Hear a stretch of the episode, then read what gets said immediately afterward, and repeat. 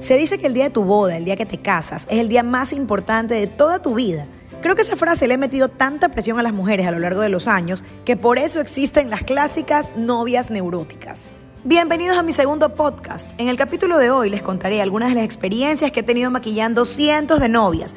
Ya tengo 18 años en esta profesión de maquilladora y créanme, lo he visto todo. Y es que en tantos años probablemente he maquillado a más de 500 novias, no lo sé, tendría que hacer un análisis, pero he maquillado a la relajada, a la estresada, a la que se pelea con la mamá, a las que gritan, a las que están con sus amigas felices tomando champán, a las que se maquillan solitas sin ninguna compañía. He maquillado de todo. Y he tenido también novias maravillosas, relajadas felices, pero de ellas no hablaremos el día de hoy porque nos vamos a concentrar en estas anécdotas particulares donde les contaré mis experiencias maquillando a estas novias tan especiales.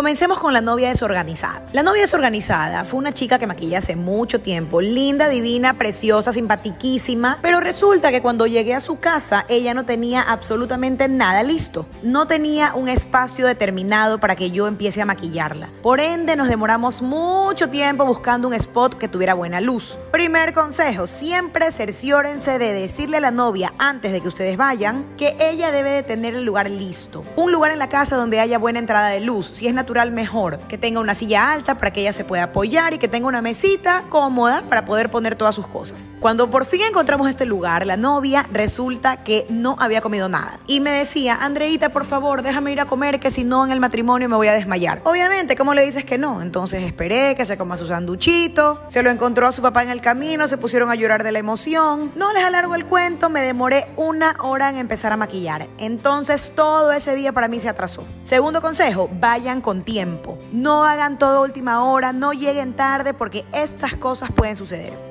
Segunda anécdota, segunda novia y le ponemos de nombre la novia nerviosa inconforme. Y bueno, esta anécdota se trata de una chica súper sencilla, súper linda, me pidió un maquillaje muy rápido para mí, algo muy fácil de hacer. Hicimos una prueba dos días antes, le encantó a la primera, todo era paz, amor y felicidad. Cuando por fin llega el día del matrimonio, le hago el maquillaje igualito, tal cual lo habíamos hecho hace dos días. Se vio al espejo y no le gustó nada. Yo casi muero porque no entendía y ella se veía y me decía es que está diferente, es que está muy oscuro, un poco, le bajaba un poco, luego se veía, ahora está muy claro, súbele un poco, le subía un poco, luego me decía, este no era el lipstick, yo le mostraba su foto que era exacto, pero ella lo veía diferente, entonces me decía, ponme el de acá, probábamos con otro. Para esto pasaban las horas, pasaban, bueno, no las horas, los minutos, pasaba después ya una hora. Yo tenía una hora de retraso con ella, todavía no había empezado a maquillar a su mamá y el estrés era cada vez peor porque se hacía tarde para ir a la iglesia. En resumen, esta chica estaba tan nerviosa que no le gustaba nada, pero eran sus nervios hablando por ella. Cuando ya faltaba menos de una hora para que empiece su matrimonio, su mamá entra al cuarto y le dice, por Dios, ya no vamos a llegar, yo voy a ir con la cara lavada, ya Andreita, no me maquilles, yo me voy con la cara lavada, pero no vamos a llegar al matrimonio. Había que todavía terminar de peinar a la novia, tenía que vestirse, ponerse sus accesorios, llegar a la iglesia, de verdad no iban a llegar. Cuando por fin la novia se dio cuenta de que esto era demasiado demorado, se vio al espejo y me dijo, ¿sabes qué, Andreita? Tenías toda la razón. El maquillaje que me hiciste al comienzo era el perfecto. Por favor, vuélvemelo a hacer igualito. Imagínense, ustedes saben que un maquillaje cuando le pones más, le sacas, ya no queda igual. No había tiempo para hacerlo todo de nuevo, por ende tuve que arreglar lo que ella ya tenía. Y bueno, igual quedó súper lindo. Ella se vio al espejo y ya se calmó, me dijo, ¿sabes qué? El maquillaje estaba perfecto, discúlpame. Y bueno, se fue a su matrimonio, sus fotos salieron lindas, pero yo en lo profundo de mi corazón sí me quedé como un poco angustiada porque el maquillaje no quedó impecable como estaba al principio, porque después de haber hecho tantos cambios, siempre el maquillaje cambia también y no va a quedar igualito. Pero bueno, fue una historia con un final feliz. Siguiente anécdota, la novia que no paraba de llorar. Esta es una novia que realmente siempre recuerdo con mucha pena porque fue una historia que no tuvo un final tan feliz, pero son cosas que suelen suceder y se las quiero contar porque, bueno, pues si ustedes están empezando en este mundo del maquillaje, probablemente les pueden servir todas estas anécdotas que yo he vivido. Esta historia comienza con el peinado de la novia. Yo iba a maquillar a la novia que primero se estaba peinando y yo estaba tranquilamente esperando a que termine su peinado para poder empezar a maquillar. A esta novia no le gustaba absolutamente nada de lo que le hacían en su cabeza. Le empezaban a trabajar con la plancha, no quería la plancha. Le trabajaban con la tenaza, no quería la tenaza. Cuando por fin llegaron a un acuerdo, le estaban haciendo un recogido y no le gustaba el pelo recogido. En fin, empezó a llorar y lloraba desconsoladamente porque no le gustaba absolutamente nada de lo que le hacían en la cabeza. Cuando la persona que la peinaba terminó, ella se fue a su peluquería y la novia se quedó llorando desconsoladamente. Entre algunas personas la hicimos ver que realmente su peinado estaba maravilloso y bueno, se calmó. La empecé a maquillar y lo mismo pasó con el maquillaje. Empecé a maquillar y no le gustaba absolutamente nada, a pesar de que ni siquiera estaba lista como para poder ver el resultado final. Moraleja, esta novia me confesó que no se quería casar. Y esa fue una confesión muy dura porque no había nada que yo pueda hacer para ayudarla. Todo dependía de ella, su decisión dependía de ella y bueno, pues no sé en qué quedó la historia, ella se casó, se fue a vivir a Estados Unidos y nunca más supe de ella, realmente es una historia un poco triste, pero que puede suceder. Definitivamente, como ella no se quería casar, todo lo veía feo, no le gustaba nada de lo que hacíamos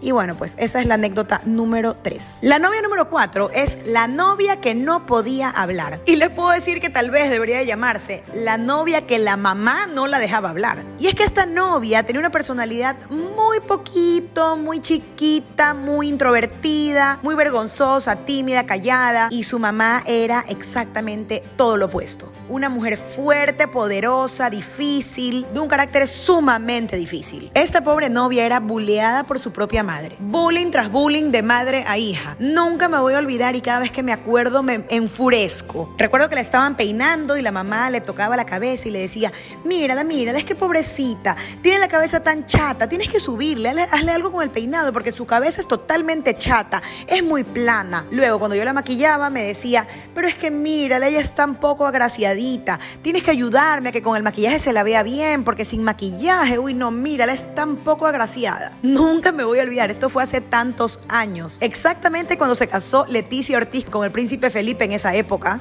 no era rey todavía, y cada cosa del maquillaje o del peinado era comparándola a su hija con Leticia Ortiz. Pero es que Leticia Ortiz tiene mejor forma de cara, pero es que Leticia Ortiz tiene unos ojos así pero es que el color que utilizó Leticia Ortiz, ella creía que su familia era de la realeza y que su hija no era agraciada a pesar de que eran de la realeza. Ay, por Dios, ¿qué les puedo decir? Me sentía que era como una ridiculez, todo esto a mí me caía muy mal y me daba demasiada pena verla a esta pobre chica que era el día más importante de su vida porque su mamá literalmente la estaba pisando. Hasta que llegó un punto en que le dije, mírame, esto te tiene que gustar a ti. Olvídate de lo que te diga tu mamá Está bien, vamos a hacer algo que también le gusta a tu mamá, pero la principal que tiene que estar feliz eres tú. Dime tú qué quieres. Y aquí vendría un siguiente consejo. Siempre, escúchenme bien, siempre tiene que predominar el gusto de la novia. Porque cuando hacen pruebas de novia, muchas veces viene la mamá, la abuelita, la tía, la amiga.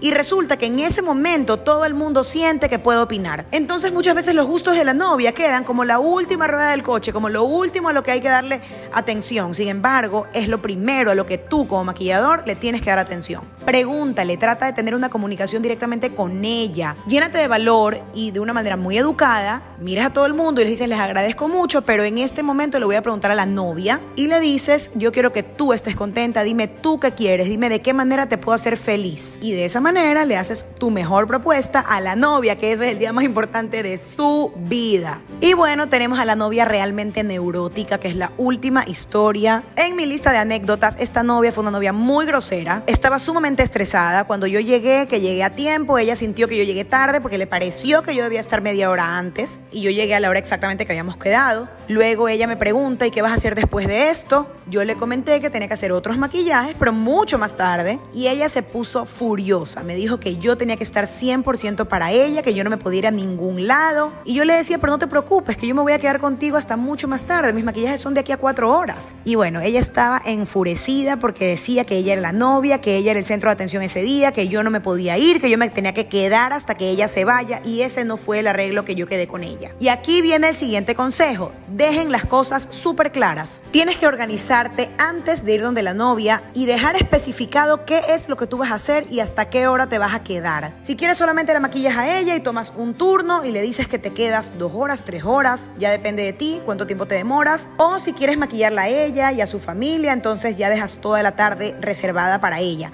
pero debes de dejarlo con anticipación para que en ese momento ella no se estrese. Y para terminar este podcast, llénate de paciencia, porque tú no sabes lo que te vas a encontrar ese día. Por más que tú conocías a la novia, tú no sabes el estrés en que la ha convertido. Puede ser que sea la misma maravillosa persona que es siempre, o puede ser que tiene una familia difícil con la cual tú tienes que también lidiar, o puede ser que el estrés la ha cambiado por completo. Llénate de paciencia y llénate de amor. Trátala con cariño, que siempre cuando tú tratas a alguien con cariño, ese cariño se te devuelve. Y si una persona te trata mal, en ese momento tú pones la otra mejilla, no te pongas a pelear, no lleves ese momento a algo peor. Simplemente termina tu trabajo, hazlo de la mejor manera posible y luego tú decidirás si le vuelves a maquillar o no. Pero una novia, créanme que requiere de muchísima paciencia. Y con esto les recuerdo que también he tenido novias maravillosas, gente increíble que ha cambiado mi vida, que la recuerdo con demasiado cariño. Y les puedo decir que la mayoría de novias son maravillosas. Pero bueno, pues tenía que crear este podcast con estas anécdotas diferentes, porque si no, este podcast hubiera sido muy aburrido. Nos vemos en una próxima ocasión. El siguiente tema será ¿cuál es la diferencia entre esos maquillajes que vemos en YouTube, en Instagram, versus los maquillajes de la vida real? Vamos a conversar un poquito sobre todo ese furor del maquillaje brasilero, del maquillaje de show, del maquillaje de drag queen, versus el maquillaje de la mujer real, ese maquillaje social que lo vas a ver a pocos centímetros de distancia, donde no sabemos a quién hacerle caso. A la alfombra roja y ese maquillaje natural que utilizan las celebridades o a los maquillajes súper exagerados y recargados que vemos en las redes sociales. No olvides seguirme en Instagram y en Facebook, estoy como Andrea N Makeup. En YouTube me encuentran como Andrea Navarrete y si quieres acceder a mi plataforma online puedes ingresar a www.andreanavarrete.com y podrás acceder a mis cursos en línea. Tengo cursos de automaquillaje, de perfeccionamiento y de maquillaje profesional. Nos vemos pronto, un abrazo.